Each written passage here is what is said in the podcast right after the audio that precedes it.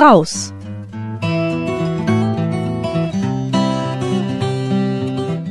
Mikro, Makro und ganz normale Abenteuer.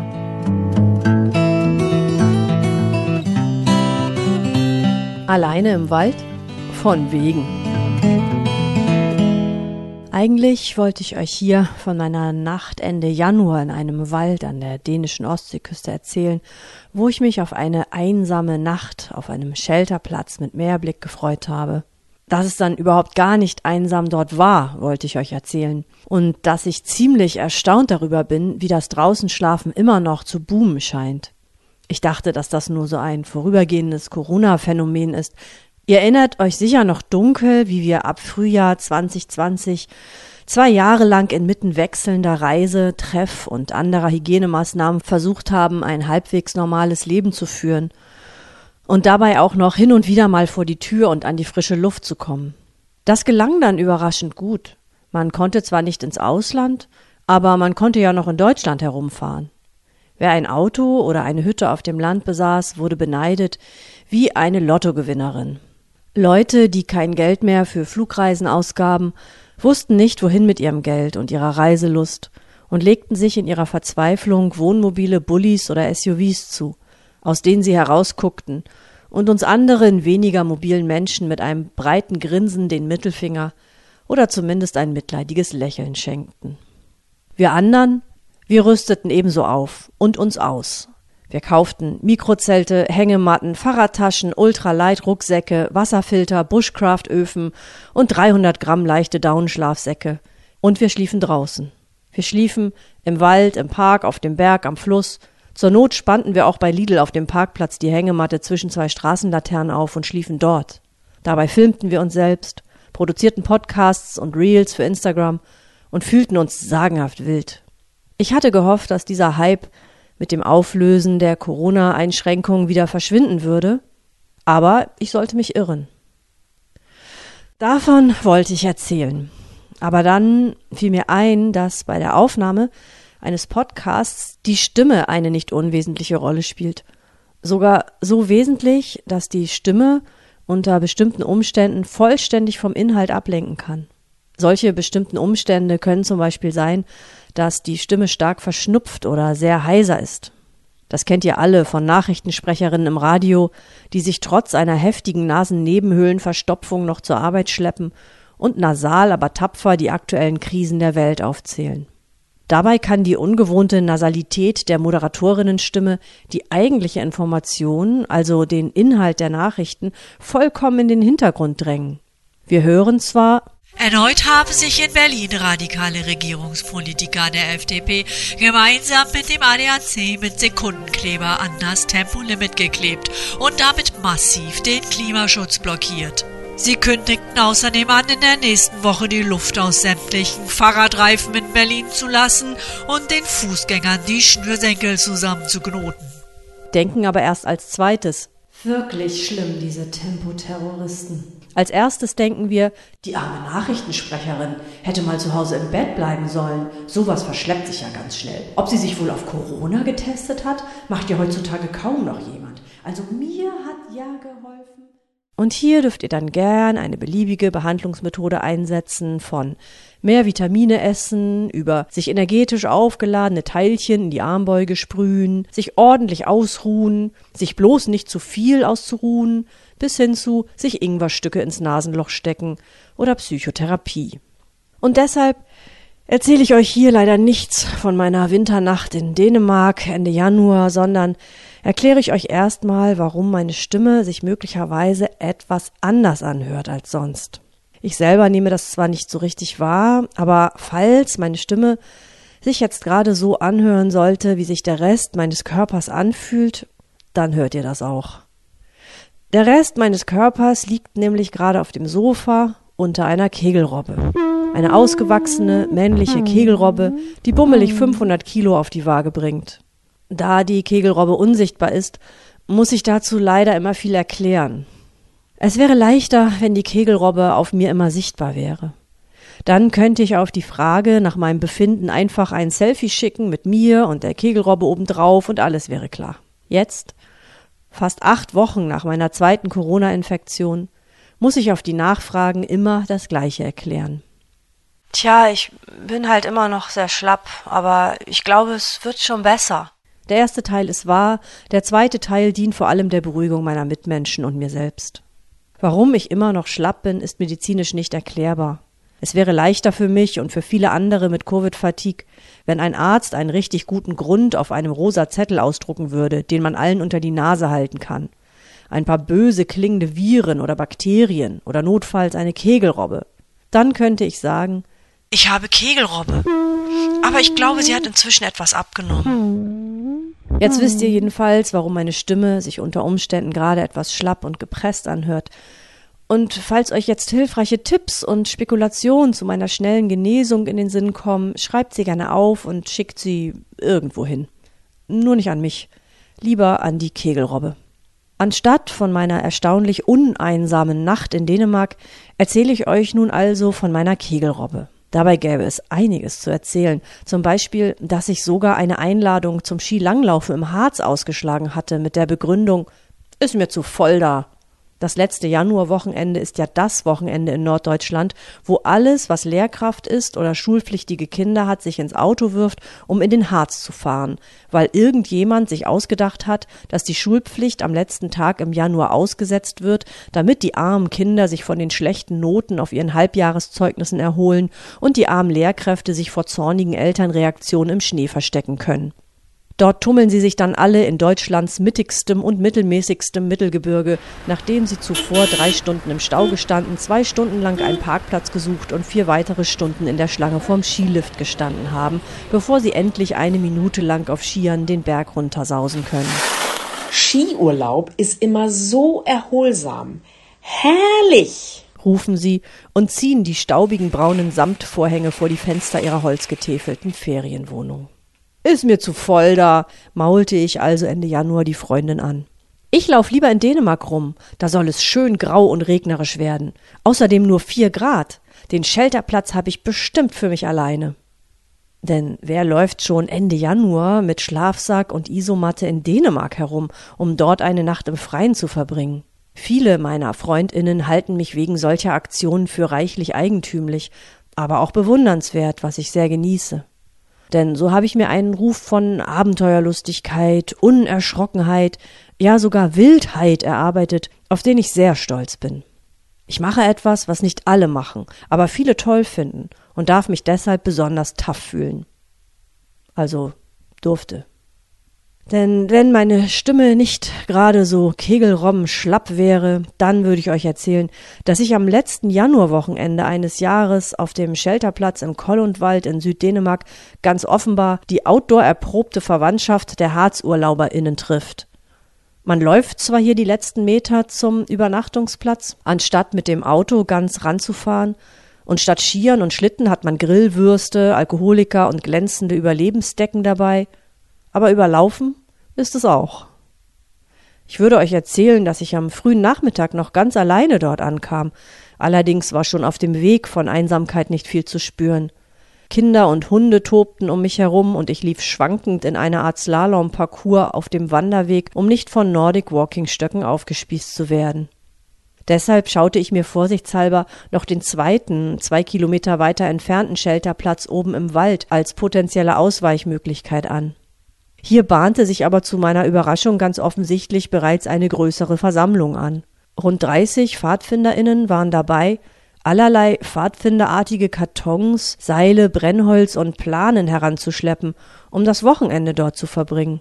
Ich grüßte schüchtern und dampfte dann schnell zurück zum ersten Übernachtungsplatz. Hier war es inzwischen auch nicht mehr einsam. Zwei junge Menschen hatten sich in einem der beiden Shelter eingerichtet, die mein Gehirn sehr schnell der Kategorie Bushcraft-Kerle zuordnete.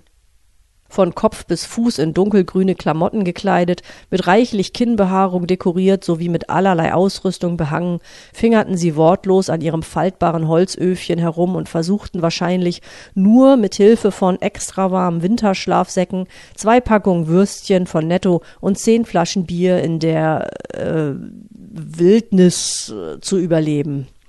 Sie waren sichtlich enttäuscht, als ich auftauchte und auch in der Einsamkeit überleben wollte. Ich legte mich höflich in den zweiten, noch leeren Shelter und beschloss, die beiden zwar nervig, aber ungefährlich zu finden. Es dunkelte gegen 17 Uhr.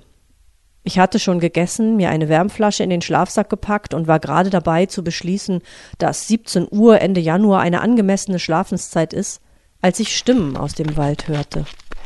Viele Stimmen. Vor meinem Shelter tauchte erst ein Kind auf, blieb stehen, schaute mich an. Dann stellte sich ein zweites Kind daneben, schaute mich an. Das erste rief laut, während es mich weiter anstarrte Hier ist schon jemand und legte gebührende Empörung in die Stimme. Das zweite Kind rannte weg. Dann kam noch ein drittes, viertes und fünftes Kind angerannt, gefolgt von eins, zwei, drei, vier schwer bepackten Erwachsenen. Alle blieben kurz stehen, schauten mich an und grüßten nett.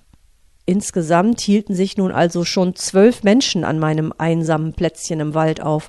Das hätte ich euch erzählt, wenn meine Stimme nicht so schlapp klingen würde. Und ich hätte auch erzählt, dass ich nach anfänglicher Scheu schließlich mit neun von ihnen um ein romantisches Lagerfeuerchen stand, in einem wunderbaren Gemisch aus Dänisch, Deutsch und Norwegisch mit allen plauderte und dabei von den Kindern mit pflanzlichen Grillwürsten versorgt wurde. Ein Tipp für alle, die Dänisch lernen möchten. Lernt Norwegisch. Ist viel einfacher. Wenn ihr dann in Dänemark seid, schiebt euch einfach eine pflanzliche Grillwurst der Länge nach in den Rachen und sprecht weiter Norwegisch. Alle Däninnen und Dänen werden euch verstehen. Hej, hyggelige Müller. Inzwischen hatte ich herausgefunden, dass die fünf Kinder und vier Erwachsenen gar nicht hier übernachten, sondern nur einen schönen Abend im Nieselregen verbringen wollten. Das erleichterte mich etwas, obwohl ich alle neun so nett und herzlich fand, dass ich mich unbekümmert mit ihnen im Vier-Personen-Shelter gestapelt und die Zahnbürste geteilt hätte. Gegen 21 Uhr konnte man noch mehr Stimmen im Wald vernehmen. Zuerst sah ich aber nur Gepäck. Es war derartig viel Gepäck, dass ich die Menschen hinter dem Gepäck zunächst nicht ausmachen konnte. Unter anderem wurden ein riesiger Wasserkanister, mehrere Flaschen Wein, eine Plastiktüte voller tierischer Tofu-Ersatzprodukte, große Taschenlampen und ein kleiner Rollkoffer in den Shelter gehieft, indem ich mich noch etwas mehr an die Wand drückte als ohnehin schon. Hätte ich jetzt meine ganz normale und nicht schlappe Stimme, dann würde ich euch auch erzählen, dass es sich bei den drei reichlich bepackten dänisch sprechenden Menschen um die Geschwister Simon und Jane beide Mitte 50, und um Simons Sohn Jakob, Anfang 20, also Janes Neffe, handelte.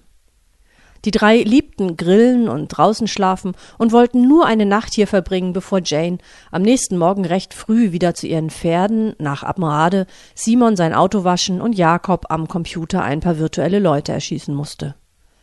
Ich bekam reichlich Rotwein und Schokolade angeboten, und Jane stellte klar, dass sie sich neben mich legen würde, damit ich nicht neben einem der Männer liegen musste. Ein Angebot, das ich überaus achtsam fand und sehr gerne annahm, einige Stunden später aber noch bereuen sollte. Es war inzwischen ungefähr 23 Uhr. Die Familien waren abgezogen und Simon war den ganzen Abend lang immer wieder vom Lagerfeuer aufgestanden, um mich in meinem Schlafsack mit Wein und Schokolade zu versorgen. Ich grinste schon etwas angetrunken in meinem Schlafsack vor mich hin, als er plötzlich wieder vor mich trat, diesmal mit einem honigmelonengroßen Stein, den er locker von einer Hand in die andere warf. Ich muss wohl etwas erschreckt geguckt haben, als er einen Arm hob und mir den Stein entgegenhielt, und es dauerte etwas, bis ich sein dänisch-englisch Gemisch durchdrang und verstand, dass er den Stein am Lagerfeuer erhitzt hatte und mir als nachhaltigen Wärmflaschenersatz anbot. Es war inzwischen nämlich ziemlich kalt geworden und meine eigene nicht nachhaltige Wärmflasche, ein Ortlieb Plastik Wasserbeutel, war nur noch lauwarm. Deshalb nahm ich seinen heißen Stein sehr gerne an und machte dabei wohl ein so dankbares Gesicht, dass er mir nach und nach immer noch mehr heiße Steine brachte, bis ich mich zwischen den ganzen Steinen in und um meinen Schlafsack herum kaum mehr bewegen konnte. Immerhin fror ich aber auch nicht. An Schlafen war trotzdem nicht zu denken. Zum einen kamen noch mehr Menschen. Vier junge, deutschsprachige Leute stolperten durch die Dunkelheit und konnten ihre Enttäuschung über die vollbelegten Shelter nur mühsam verbergen. Jane machte unmissverständlich klar, dass wir auf keinen Fall weichen würden. Wir vier waren in unserem Shelter zu einer kleinen Schokoladen-Rotwein-Schicksalsgemeinschaft geworden. Drüben in dem anderen Shelter seien aber noch Plätze frei. Dort waren aber die beiden Bushcraft-Kerle so sehr mit Überleben beschäftigt und hatten außerdem den Shelter komplett mit ihren zum Überleben in der Wildnis unbedingt notwendigen Multitools, riesigen Messern, Äxten, Seilen, Eisbärfällen und was weiß ich noch alles zugestellt, so dass auch für vier sehr schmal gebaute junge Leute kein Platz mehr war. Glücklicherweise hatten die vier Zelte dabei, so dass sie nach kurzer Diskussion murrend abzogen und ein paar hundert Meter weiter im Wald ihre Zelte aufschlugen. Und dann war wirklich Schlafenszeit.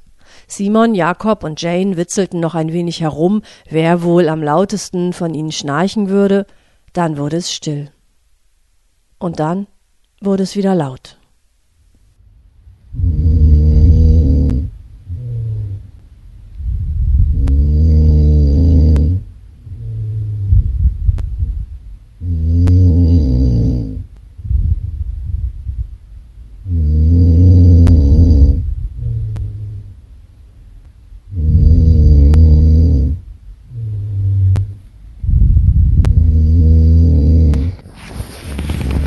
Es folgten Stunden, in denen ich wünschte, ich würde neben Simon oder Jakob liegen und sogar erwog, den Shelter zu wechseln, Messer und Äxte zu ignorieren und es mir zwischen den beiden Bushcraft-Kerlen auf dem Eisbärfell gemütlich zu machen. Denn wer am lautesten von allen schnarchte, war Jane. Jane, die direkt neben mir lag, mir zugewandt, und mit offenem Mund direkt in mein rechtes Ohr hineinschnarchte, bis in meinem Kopf nur noch Schnarchen war, ein gigantisch lautes, brüllendes Schnarchen, das tief in meine Gehörgänge eindrang, sich im Gehirn ausbreitete, bis auch ich nur noch aus diesem Schnarchen zu bestehen schien. Wie gigantische Wellen rollten die Schnarcher rhythmisch in meinen Körper hinein und wieder hinaus.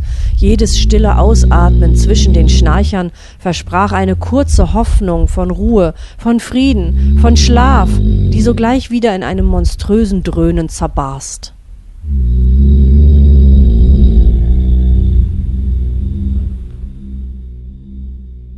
So dämmerte ich dahin.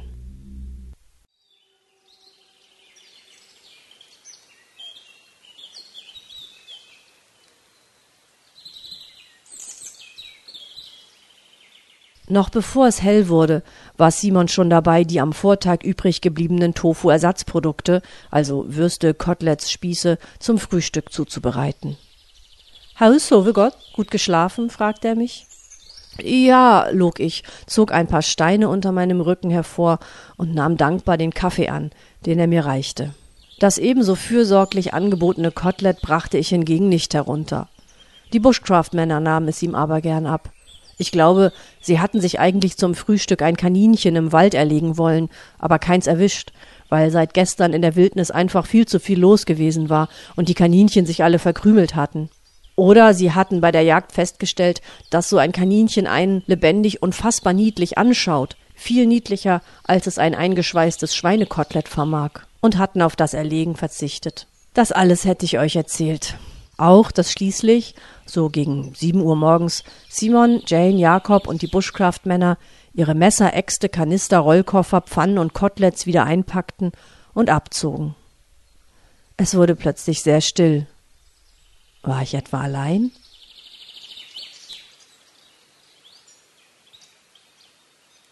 Noch nicht ganz. Das Lagerfeuer glimmte ein wenig vor sich hin, und ich sah ein paar Meter entfernt einen Rücken und an dem Rücken einen Arm, der im Feuer herumstocherte. Den höchstens siebzehnjährigen, blassen, rundlichen Jungen musste ich gestern Abend glatt übersehen haben. Er hatte eine schwarze Kapuzenjacke an, auf der ein Schriftzug stand, den ich nicht entziffern konnte, dessen kantiger Schrifttyp mich aber beunruhigte. Ich wollte so gerne alleine sein, wenn schon nicht nachts, dann wenigstens am Morgen, aber es sollte mir wohl nicht vergönnt sein. Der Jugendliche ging zum Meer und wusch sich die Hände. Als er sich umdrehte, nickte ich ihm freundlich zu, weil ich aus eigener Erfahrung gelernt habe, dass es auf Dauer anstrengender ist, eine fremde Person, die man eigentlich nicht da haben will, wo man selbst gerade ist, zu ignorieren. Er nickte schüchtern zurück, kam nach einer Weile auf mich zu und fragte sehr höflich mit leiser Stimme Entschuldigen Sie bitte, wenn ich vielleicht störe, aber könnten Sie mir vielleicht sagen, wie spät es ist? Erfreut und immer bereit, helfen zu können, wo Not am jungen Mann ist, sagte ich ihm die Uhrzeit. Er bedankte sich herzlich und drehte sich um. Auf dem Rücken seiner schwarzen Kapuzenjacke entzifferte ich die zackigen Buchstaben Fuck the world before the world fucks you. Ich packte meinen Rucksack und zog ab. Nächstes Mal Ende Januar fahre ich vielleicht doch mit in den Harz. Und dann erzähle ich euch davon. Im Wald ist es mir einfach zu voll geworden.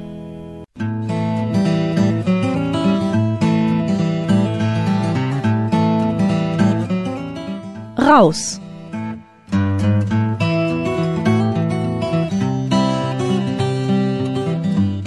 Mikro, Makro und ganz normale Abenteuer.